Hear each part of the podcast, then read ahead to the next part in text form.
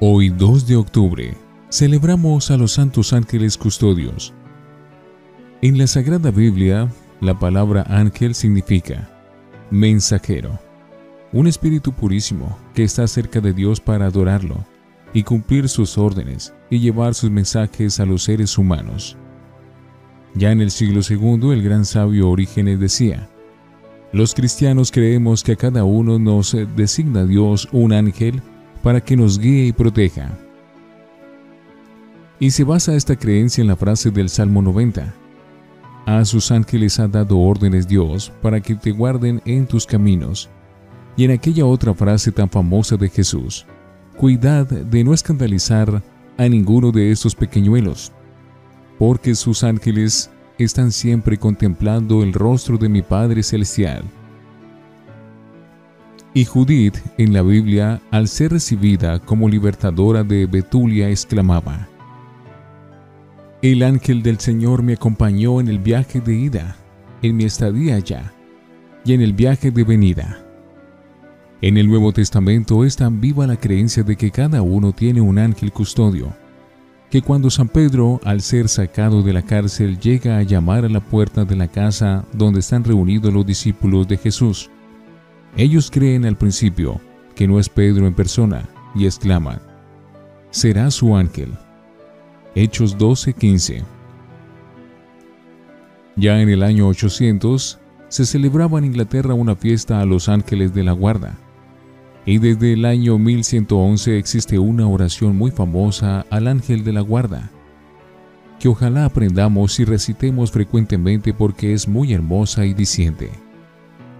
Dice así, Ángel del Señor, que por orden de su piadosa providencia eres mi guardián, custódiame en este día o en esta noche, ilumina mi entendimiento, dirige mis afectos, gobierna mis sentimientos, para que jamás ofenda a Dios Señor.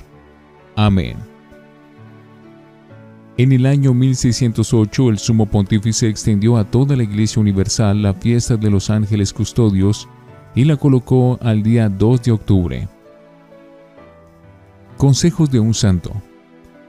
San Bernardo en el año 1010 hizo un sermón muy célebre acerca del ángel de la guarda y comentando estas tres frases, respetemos su presencia, portándonos como es debido agradezcámosle por sus favores, que son muchos más de los que nos podemos imaginar, y confiemos en su ayuda, que es muy poderosa, porque es superior en poder a los demonios que nos atacan, y a nuestras pasiones que nos traicionan.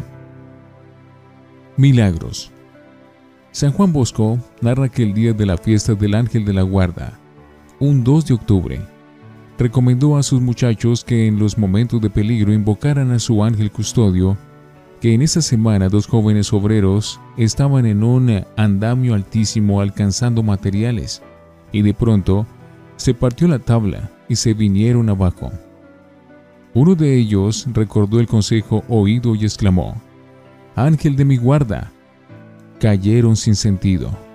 Fueron a recoger al uno y lo encontraron muerto. Y cuando levantaron al segundo, al que había invocado al ángel custodio, éste recobró el sentido y subió corriendo la escalera del andamio como si nada le hubiera pasado.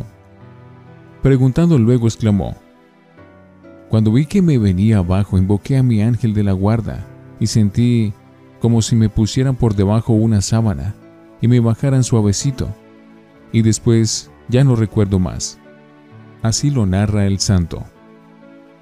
Ángel de mi guarda, mi dulce compañía, no me desampares ni de noche ni de día, hasta que me pongas en paz y alegría, con todos los santos, Jesús, José y María.